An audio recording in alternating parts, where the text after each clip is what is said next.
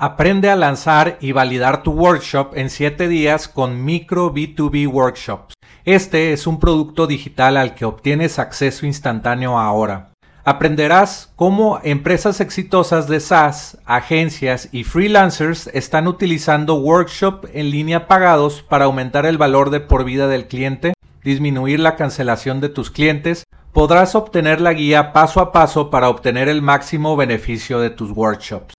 También te enseñaré a crear el funnel de tu workshop para que vendas educación en línea desde tu propio dominio todos los días. Entra a enlac.ee e diagonal micro para comprar micro B2B workshops.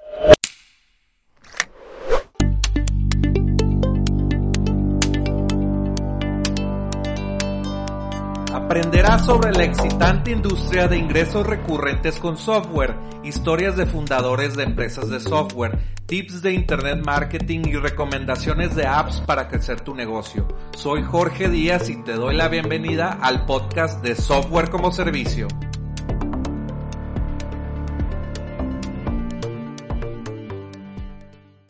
Welcome to the Software como Servicio podcast, and I have Akil. Akil is the podcast host of SaaS District and investment director of Horizon Capital. They acquire and operate a portfolio of SaaS companies. Welcome to the podcast, Akil. Thank you, Jorge. Glad to be here today. Thank you for being here. And my first question is. Uh, what is your job or your story? Like what do you do? Sure sure. Yeah so my background is i'm actually a former petroleum engineer turned entrepreneur. Um, i always knew you know even when i was working in the corporate world that i'd be building my own company one day. Um, even when I, while i was working i was always building companies. Yeah, even when i was in university i started my own recruitment company. So that entrepreneur drive was always in me uh, you know since i was a teenager um, I always love the, the investment space and learning how to best deploy capital and be as efficient as possible. Uh, so I started investing in the stock market when I think I was 18 years old and I can open up my first account. Um, but then I realized you just didn't have as much control. Uh, and then, you know, in terms of the business at the stage of where it's at, if something happens in the economy and the company uh, drops, you couldn't do anything to control and, and grow the company and you're competing with Wall Street with guys who already have who study the market uh, better than, than than I could. Um, so then I started getting into the real estate industry. I bought a few real real estate rental properties in Canada, which I still have. But I realized, you know, real estate is great, but it's, it's, it's more of a long term investment. I look at it as more, you know, maybe a 20 year trajectory if you're looking to do that kind of investment. Um, so you know, still young in my 20s, and I wanted to you know move a little quicker. So I bought a actual phys- physical business. So I, I, you know, buying a, I bought a gym franchise in Canada, which we still operate. Um, but it, which is nice, you know, having a physical business it generates a revenue and, and good profits. But the issue is you're kind of limited on how fast you can scale it, right? You have you're limited to your geographic region of where you can sell, um, and to you know build future or more uh, gyms, you know, you have to expend a lot of capital to grow. Um, so while I was working as an engineer, I started learning more about digital businesses um, you know, such as like content, advertising sites, e-commerce, uh, SaaS companies, product as service. But that's where I bought my first online website at the time. I think it was for about you know fifty thousand dollars at the time. So that's where I got to learn. You know, after hours, in between, uh, you know, work and after work, I was learning how to grow that business. Um, and then over over time, over the you know couple of years, uh, I, I kind of moved away from being an engineer and, and you know dove in full time uh, to work on my online projects. Uh, I met a, I met a company. Uh, actually, the, the founder was based in Mexico at the time. He was in Valle de Bravo, a company called Wired Investors, uh, and they, they were doing the same thing as what I was doing. You know, I was doing on the smaller side of the size of the companies. They were doing this for you know uh, one million, two million dollar websites, and I thought I'd get involved in. So I, I joined them at that time. That was back in 2016. Uh, worked with them, helped them raise some capital, uh, operated some of their, their companies, such as $99 Social, and helped. We actually actually helped double that company within five months of that acquisition, and uh, you know moved out to grow other companies, moved to their portfolio manager, where I work closely with the CEOs to help them grow, and then eventually last year in, in 2000, you know late 2018, 19, uh, we started Horizon Capital. So I spun off and really focused on on the SaaS uh, the SaaS space, and that's where we are today. Is where we built Horizon to where it is today, and we're doing actively doing acquisitions of, of SaaS companies. Great. Uh, and and what was the first website you acquired, like for 50 50k? Oh, I can't I can't remember the name, but it was a, it was a content website. It was monetized through ads and affiliates. Uh, I think it was, it was it was a very niche website. Um, you know, looking back now, I, I sold it to my me and my partner bought it, and I sold it to him. So I can't remember the name right now. That's interesting. Yeah. And why buy on like focus on SaaS companies and why buy uh, software como servicio companies?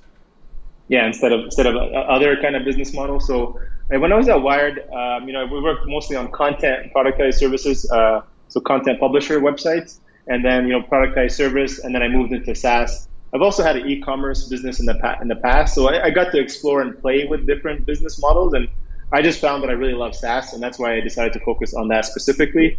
I think it's interesting that it combines, you know, technology. You get to use all kind of business skills, your marketing. You get to use sales and manage teams. Um, I, just don't get the joy of you know selling a physical product. You know, say, hey, let's sell pens, buy it for a dollar and sell it for two. I, I, don't know. It's not very interesting to me.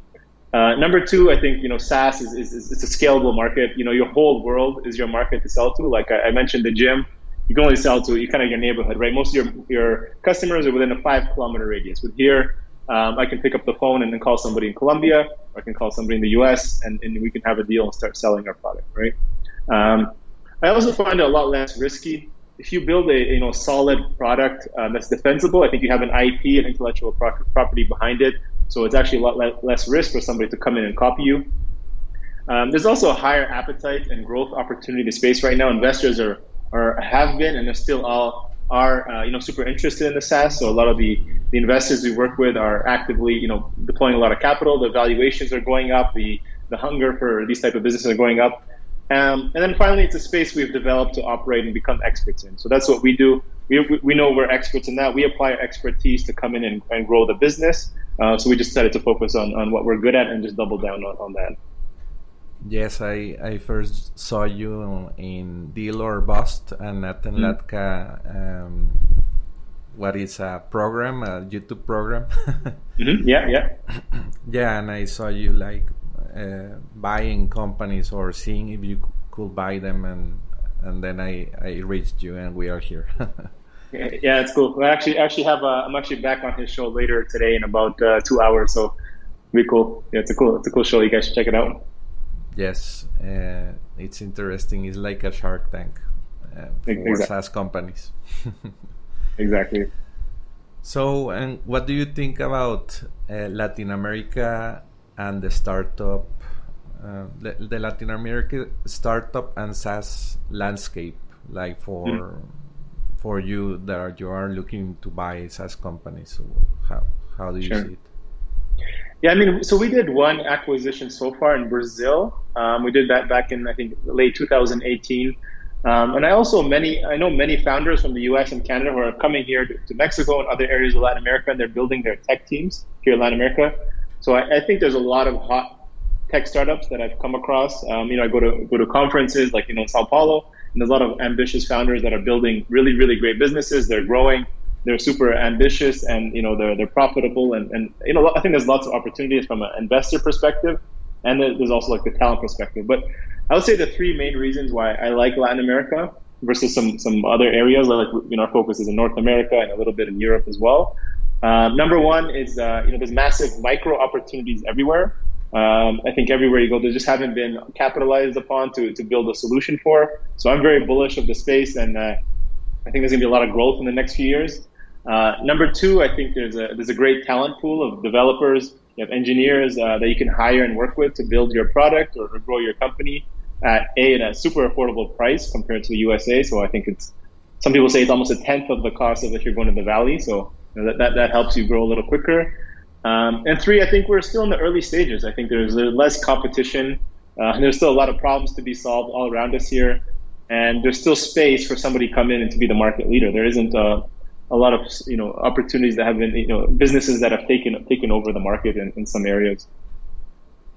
Yeah, exactly. And there are other kind of opportunities like like here in Mexico we use a lot of WhatsApp so mm. a lot of sol- solutions tailored to sales or customer support or, or that kind of stuff. or even invoicing, uh, digital invoicing, and all all that kind of, of stuff. Maybe a invoicing platform for SaaS companies, Mexican SaaS exactly. companies. Exactly. And I think we saw that more in the, the last few months during COVID, right? I think even now it's even more important. I think there's more opportunities where, you know, there's a lot of companies who were just scrambling, right? They were working on spreadsheets and they had zero idea how to even, you know, set up a CRM, uh, how to, you know, pay somebody remotely without giving them a check or paying them in cash. So there's, I think even now more than ever, I think there's, there's going to be a lot more opportunities.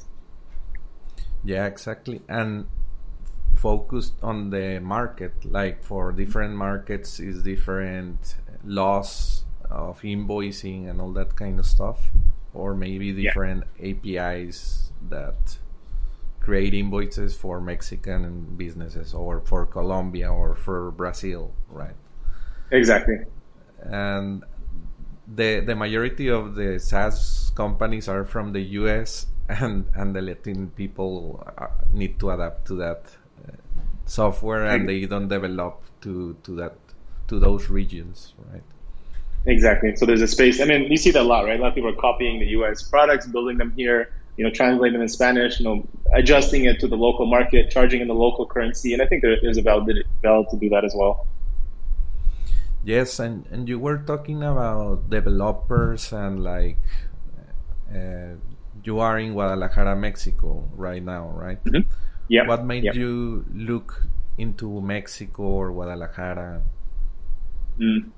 Yeah, so I actually been down to Guadalajara about two years ago. Um, so when I when I mentioned I was working with that private equity firm, Wired Investors at the time, I just happened to be here. I was working with it with, with one of the companies here uh, that we acquired. But um, you know, I, I just liked the, the city, so I decided to come back. I lived in different areas. I think there's lot. It's a it's a great city to live in. I think Mexico has lots of opportunity. We're we're looking at at some deals here. Um, I actually have a friend, uh, Navid. He used to own a company called Placeit. Uh, he's an American and he, he built it really well and it's been recently acquired. Este podcast está patrocinado por De Cero a MVP.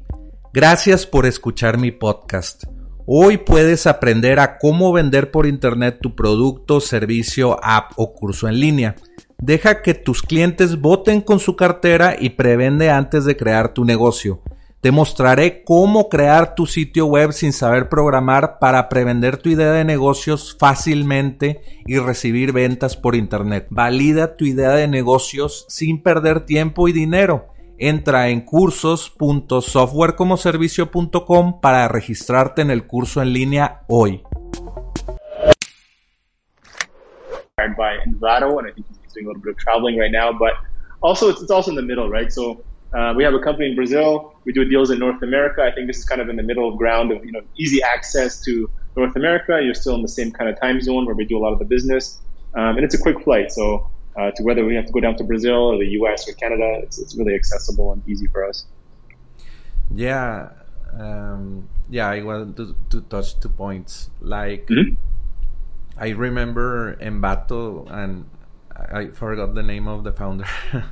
but, yeah Navid, and yeah. he started with a blog, Freelance which I, I have been very long time in the internet. so he started that like FreelanceSwitch talking about uh, tips about freelancers and then he built Envato, and Envato is the largest uh, marketplaces of selling WordPress uh, themes or video uh, stock footage and many marketplace uh, marketplaces so he's now in in Guadalajara, right? Like with 500 employees and developers and all that. And mm-hmm. I think the other point is talking about developers. Like, how much do you pay like for salaries? Do you have develop developers here? Uh, we don't. So we don't hire any developers here, but I do know, know, a couple of other founders here who build teams. Um, so if you're looking, you know, in terms of salaries, um, I hear anywhere between, you know, like entry level, I think 25 to 30,000 pesos all the way up to, you know, 40 or 50,000 pesos is what I, what I hear is what they, they pay. So I think it's, it's above average, right? For like $2,000 yeah. per month. Well, a thousand, yeah. two thousand.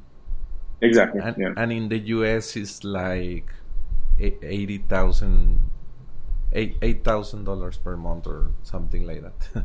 yeah, if you go to the valley, if you're you know super experienced, you're looking at you know 250, 300k a year or more, right? So that's 20, 30,000 a month. So yeah, can get expensive really quickly. Yeah. So the message is come to to Mexico.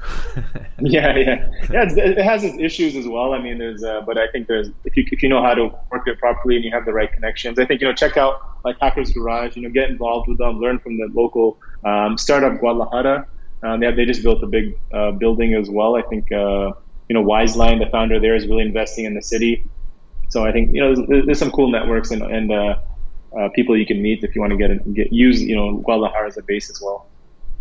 Yeah, they they have the uh, digital city. It's the translation, and it's mm. like a hub of startups. Uh, I I think you know it. Exactly. Exactly. Yeah. So let's jump into this question. Uh, how do you set up the teams that manage the software como servicio or the SaaS uh, mm-hmm. companies mm-hmm. that you acquire? Mm-hmm.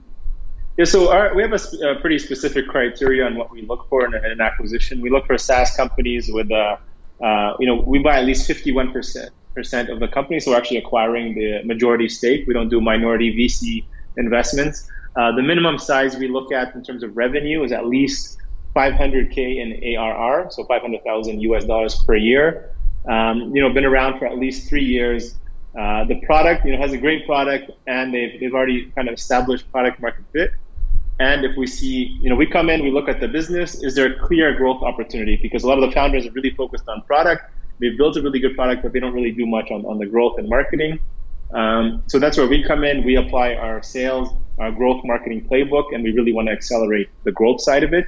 Um, and in terms of the team itself, we, we normally keep the team as it is on, on the initial stages. So during due diligence, we get to know the team. Um, we try to understand what their experience, what value do they bring to the company but we do replace the founder. So the founder generally is moving on and they, they move on to, I know they take their, their, their payment and they move on to another project or whatever. Um, but we, we keep the team. Uh, sometimes, you know, after the transition, uh, the some of the employees maybe not want to stay, uh, or we just find it's not a good fit for, for us. Maybe we already have a team of, of uh, you know designers, or for example, uh, that we don't need to pay for another designer, so we might have to you know let them go and, use our our, our designer. But typically we keep the team and then we just try to build upon it with, with, with our own team that comes in and helps grow it. and why change the designer? You you already have like a structure of UI or, or things that you want to do? Yeah, so we, we already have a team of experts who have already proven themselves. We already know they they can deliver how we want to kind of execute. So we have a playbook of like, okay, we need to do you know conversion rate optimization. Um, so we already have the team that we're working with that knows what we're looking for, what we're trying to achieve, um, versus trying to you know, explain somebody, teach them. And uh, you know, if, if they the thinking is a lot of this, like for example, the founder. People ask, you know, why don't you keep the founder? We've done that sometimes in the past, but typically, uh, if the founder knew how to grow it and accelerate the growth, he would have already done it by now. Um, so that you know, he's not going to bring kind of the value that we think we can bring uh, to help grow it. yes. And I have a question. Do you are are you a marketer or what is your your special ability, your your magic powers? Yeah, I would say so. I'm an engineer, but I think you know there's always two sides of an engineer, or even in a startup. You have the, the product, the CTO, who's very um, you know wants to just like live in the lab and build the product and just want to perfect everything. Uh, I'm, I'm not that guy. So I'm more of the, the other side, which is like the business development, marketing. Um, you know, I really focus on the growth and revenue. So I would say that's my, my expertise. I like to find something that's really well built, that I really believe in the product, and then, you know, be able to get it out to as many pe- people as possible and then manage the, the business efficiently. Do you use your podcast to do something like that, uh, like uh, push your portfolio companies or your com- portfolio SaaS? SaaSes? um, so we have we haven't yet. You mean in terms of like doing ads and sponsorships? Yeah, no, we haven't done anything there. We just actually started doing uh, a few sponsors. I think starting uh, next week. But this is more of as a way we partnered with Peldi from Balsamiq, and we're helping entrepreneurs. So actually, if you're an entrepreneur looking to uh, you know get a free spot on our uh, podcast, uh, we're giving away you know seven free spots to entrepreneurs just as a way to give back and get some free kind of visibility. So Uh, you guys can check that out. I think it's balsamiq.com slash go slash uh, dash district. So if you want to put in the show notes, people can apply there as well. Yeah, I will put it down here. Yeah. So the next question is interesting uh, to mm-hmm. me because, well, I just resonate with the with the concept. What mm-hmm. do you it, think is better for for an entrepreneur, a new entrepreneur, or whoever starting a, or buying an online business? Well, especially a SaaS. So I think it really depends on your personality. Um, do you see yourself as like a builder and a creator and innovator that just has to build something? Um, like I mentioned, like do you get the joy of starting from scratch, or are you more of like a manager operator who, who wants to work with the team, wants to take what's already a product there and you know build upon it? Um, I look at it like building a house. Are you an architect or a you know developer, or are you the one who who's a builder operator and you know managing different uh, uh, you know real estate all over and leveraging deals and whatnot? But from a financial perspective, I think we know the stats, right? 90, I think 90 or 95 percent of businesses fail within the first five years of starting, right? So with your when you're buying an existing business, you yes, you may spend a little bit more upfront on buying it, but you know you get access to more capital to help you know, acquire it. It's already a proven business, um, and you're generating revenue from day one. So um, you know, two things. I guess it's your personality and also your skill set. Do you do you know how to manage? You, if there was a team of ten people and engineers and marketers or salespeople, do you know actually how to manage them, how to push them, how to get them to grow? Because if you come in and try to um, and you don't know what you're doing, you can also uh, you know uh, take in the wrong direction as well. So I guess it depends. If you're just starting off, maybe you know play around, get some experience, and then at some point, if you have some capital or if you have the experience, uh, I, I personally I'm a, a, big believer of pushing people to buy companies that they feel confident that they can grow. Yeah, also, and in, in the US, it's it's much easier to to buy a company like for like with hundred k, they can lend you like ninety percent of of the loan, and you pay it with the with the money that is coming from the business. Uh, I don't think that's possible in Mexico, but uh, if you have something saved, mm. You can buy a, a like a five hundred thousand dollars company, like what your thesis is, mm-hmm. and start looking to, for companies. That that's the problem or the main main goal is the deal flow, right? Exactly. Yeah, deal flow is always an issue. I think you know if you have the thing is you know even in Canada we have something called the BDC loan. In the U.S. you're referring to the SBA loan.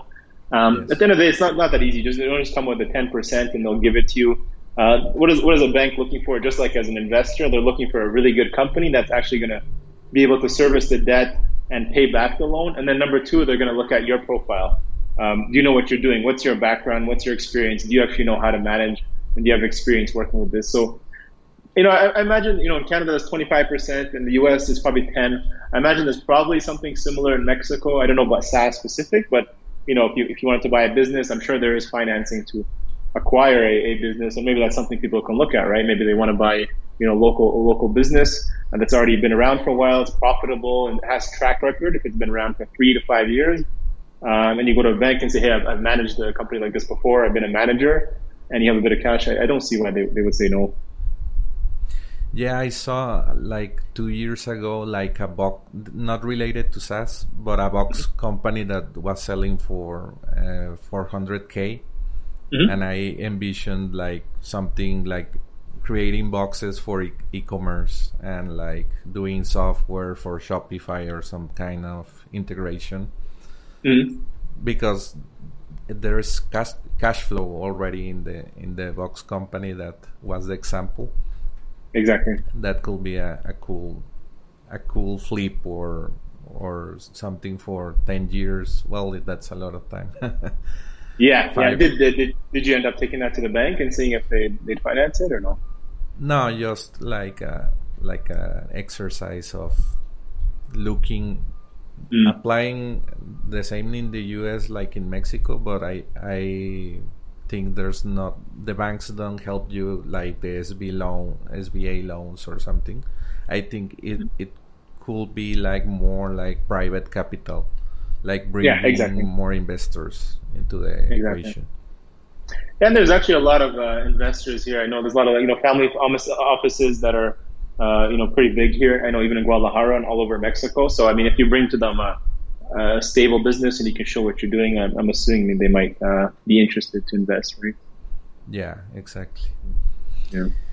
So where where can we follow you uh, in your social media to know more about your podcast and your what you are doing and and your yeah. appearance in Nathan Latka podcast? Sure, sure. Yeah, so you can check out uh, our podcast is SaaS District, so just SaaS and then District. Um, and in terms of following me, you can check me out on Twitter, so just at Akil Jabbar, uh, or you can hit me up on LinkedIn and just please send a message, include a note of you know where you heard about me, and you can connect through LinkedIn. But you know, Horizon Capital is our business with a EN Horizon. Um, and if you're looking to sell your company, feel free to reach out, and we're happy to look at it. Excellent. And what will be the last words to entrepreneurs that want to start a SaaS company for the Latin American marketing or in general start a SaaS business?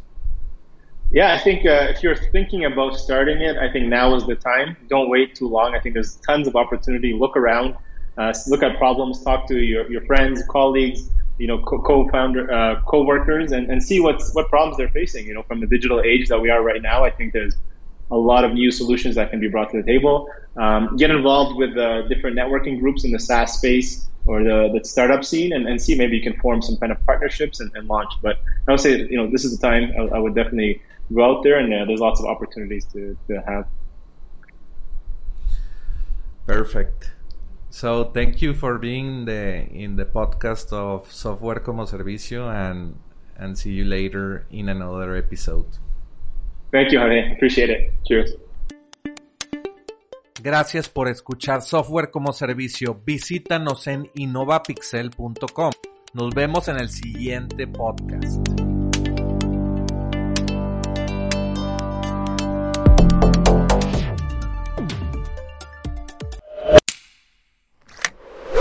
Aprende a lanzar y validar tu workshop en 7 días con Micro B2B Workshops. Este es un producto digital al que obtienes acceso instantáneo ahora.